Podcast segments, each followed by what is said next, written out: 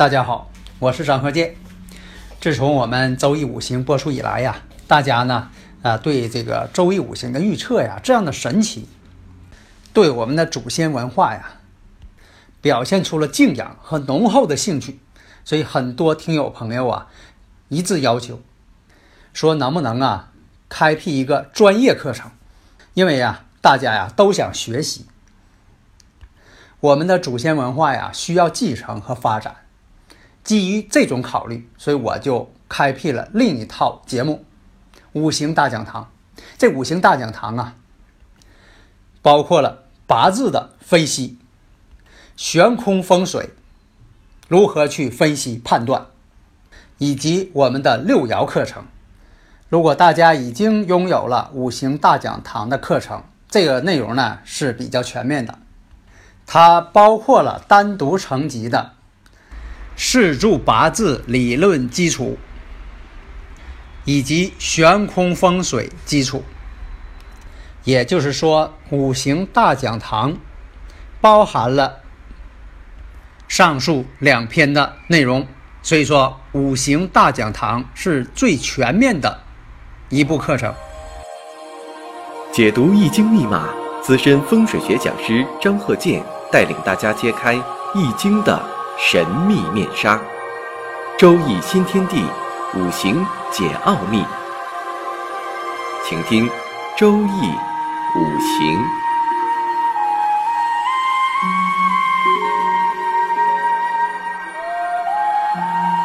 上山微电台荣誉出品。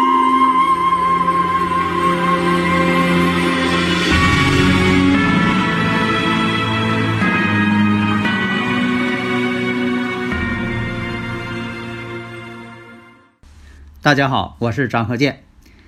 周易五行，我们接着上一堂讲了很多例子了啊。这个例子呢有很多，我讲了一些呃要求，对这个研究周易这方面啊有些要求。那另一个呢也是啊讲了一些真正的一些真诀的东西啊，真诀东西还很多，有的时候那个古书上也没有，呃有的是我掌握的啊自己研究的，在实践当中确实啊这么算就准。而且研究的这个方法吧，必须是与现实呢能够结合在一起的。你不能说这些东西全是用古代语言去说啊，那样呢就是跟现实脱节了。你像这个命理上的名著《狄天髓》，他的分析呢确实达到一定高度了，但是他这个断语不适合现在我们用，说的之后呢让你听不懂。而且按照古代语言去说，让对方听的呢，给对方听的云山雾罩、云里雾里，啊，听不懂你在说什么，你在说天书呢？以为。所以说呢，分析要明确，用通俗的语言。下面我们看一下：坤兆、丁亥、庚戌、戊子、甲寅。大家如果有理论问题，可以加我微信幺三零幺九三七幺四三六，咱们共同探讨啊。那么这个五行，以前我讲过，这个四柱八字这五行啊，就是用你的生日时辰、年月日时这四项一个不能少，阴阳历一定要标清。为什么呢？阴阳历你要不标，就等于说这个符号。不知道是二进制还是十进制，他没法给你运算。那么呢，只有说阴阳历弄清楚了，那么呢，年再弄清楚了，那么这一年阴阳历同一天，阴阳历是同一天，是可以对上的。那么呢，这个四柱我们看一下，日干戊土，那么四柱呢没有正官星，只有偏官星。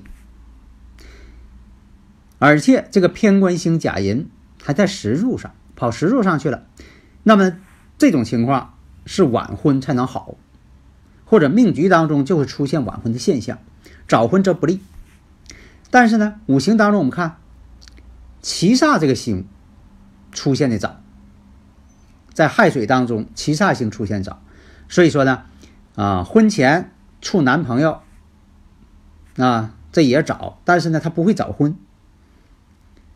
那么大运进入了壬子大运，十九岁丙午流年与这个大运壬子运天克地冲，所以说呢，这种情况以前我讲过，我说冲大运呢是身外之事，一般是家里人有事，但是呢也可以考虑什么呢？是外边的男性呢来找他，主动搭讪他，主动找他谈恋爱吗？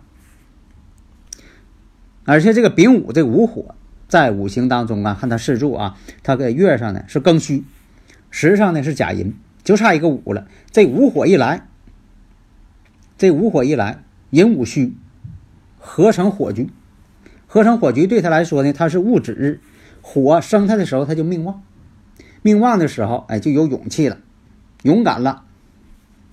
而且呢，这个丙午跟这个婚姻宫呢。戊子，你看丙午，婚姻宫子午相冲，他俩之间冲了。以前我讲过说，子午相冲见血光，卯酉相冲骨受伤。那你上来，那你说的这是子午相冲，那么你讲的嘛？见血光，我就说他受伤了啊，有债啊，受伤了。这个呢是什么呢？是属于结婚。这一年他结婚了，所以说你看。分析八字，你是不是得有一个聪明的头脑啊？而且还有联想啊。一个人失去联想，他会怎么样？是不是以前有句广告词儿？这联想很重要。分析问题还得聪明灵活啊。在古代啊，有两个这个铁铸的大铜牛。它叫铜牛，其实它是铁做的啊，刷上这个呃，溜上这个啊铜水儿啊，这就是在古古代说是这个能镇河妖啊，不让水这个泛滥。结果呢，有一次它真泛滥了，把这两个铜牛全冲河里去了。结果呢，好多年了，说的这个大家准备把铜牛捞出来，大家记得呢，说这个铜牛啊就落在这个地方了，准备捞，怎么捞也没有，就是找这个。当年这老者，这老者说呀，得在上游捞，大家都不相信呢。说这水把东西都往下游冲，怎么这一冲，这还顺着上游，这牛还能奔着上游去吗？啊，这个老者讲了，说水冲的时候是河沙往下游，往下游一冲，铜牛在水里边，它下边的河沙呢就全给冲跑了，都往下游冲。结果他面对上游这河沙呢，慢慢慢慢它就少了。结果铜牛它是往上游逐渐的往上倒，啊，往上这么慢慢的一边倒一边走，它自己会走啊，在上游果然在上游一捞，哎，这牛跑上游去了。你看这神不神？所以说有些事儿吧，你不能用这个你认为的事情，你认为这个经验，也可能是超出了你的经验范围。所以说学这个八字命理，你必须。得有一个联想精神，联想的头脑。你像说这个八字，它是戊子日，以前讲过，没有穷戊子，没有苦庚申。但是你如果碰着戊子庚申，你可别问按这个方法去断，你得命局综合参考。为什么说没有穷戊子呢？因为戊子本身这戊土制作财星，戊土下边是子水。土能克水，我克者为其财。那下边这子水呢，就是自己财星。所以说，从这一点上看呢，他自己就坐在财上了。但是你也看看看看他的命局周围情况，你不能上来就断呢。那没有苦庚申，那有的庚申日他可能就不太如意。下面呢，我们看这个例子：前兆辛卯、丁酉、甲寅、甲戌。这个命局呢，我们看一下，日主是甲木。所以有有的朋友，呃，总在问说的，有人说我是木命，有人说我是金命，我到底什么命？其实呢，老百姓呢爱论年命，你哪年出生的，就告诉你什么木命还水命的。八字是论什么？不论年，论日。你出生在哪一天，那一天是五行是什么？所以说呢，这个日主他出生是甲寅日，当天是甲寅日，那么是甲木。四柱呢，没发现有正财星。年上呢和月上呢是伤官见官这么一个八字。那么辛酉跟啊辛卯跟丁酉，它俩之间呢本身呢就是一种天克地冲。年柱跟月柱呢属于天克地冲，伤官见官，这个只能说他这个五行呢有点克父母啊，因为这个年月嘛互相征战嘛。有的时候看孩子的五行也可以分辨出父母的离婚状态。那么呢，这个五行当中财星呢不明显，出现的也晚。那么我看大运二十二岁行的是乙未大运。那么呢，未土当中正财星出现了。未土当中那有这个财星，有几丁嘛？你看含有这个未土当中还有几丁，那么对他来说是正财星出现了。这么看，财星在八字上，财星往石柱那边偏的，这就是有这个晚婚晚婚标志。所以这个运呢，不可能成婚，因为什么呢？这个未土啊。没跟婚姻宫啊发生关系。那二十二岁以后行这个甲午大运，而且，按照这个现代的这个结婚呐来说呀，他不可能结婚太早了，不像以前，以前有童养媳是吧？结婚早，现在没有了啊。但是也不排除个别地区，是不是？但是呢，你看二十二岁行这个甲午大运，七星的时候。妻子这个星啊，七星就能够被生服了，而且人五戌成局了。八字当中，你看婚姻宫有寅木，时上又有这个呃石柱有戌土，就差这个午火一来了。午火一来，人五戌成局了。所以说午呢有暗冲，有暗冲止水之势，但是呢，他八字当中呢没有止水。止水呢，在他命局当中呢是红鸾，所以在这个甲午运当中，应该是成婚的大运。那么如果出现这个成局了，说说这个呃，如果再能形成红鸾局啊，这属于神煞的范围了。如果再形成红鸾局了，那么我看二十二岁流年壬子，壬子呢红鸾，这个子水是他红鸾嘛，出现了，跟红鸾。感应了，但是呢，还不满足晚婚的条件。那么再等到申年，申年呢，与配偶宫这回相冲了，那甲寅日嘛，碰到猴年了吗？那好，我们再看，如果出现龙年的时候，寅卯辰呢又形成木局，这时候婚姻宫还包含在内。但是呢，到底是哪一年？因为我们大前提是断他晚婚，所以说呢，就断在二十六岁这一年，龙年成婚。你看这个断的就比较复杂一些，而且从他八字性格来讲吧，这个人呢也不是早婚之相，伤官见官，不是太成熟之人，不是说的对家庭很成熟之人。对这个家庭概念呢，早期呢并没有说的感受太深。伤官见官的人嘛，经常爱惹是非的人，有的这个成家呢也很晚。所以啊，学习这个周易五行预测呀，首先得要求呢有这个头脑联想的头脑啊，你不能说的。你看我上学时候呢，学习也笨，什么都学不好。现在大了呢，干活也不会干，什么都不会。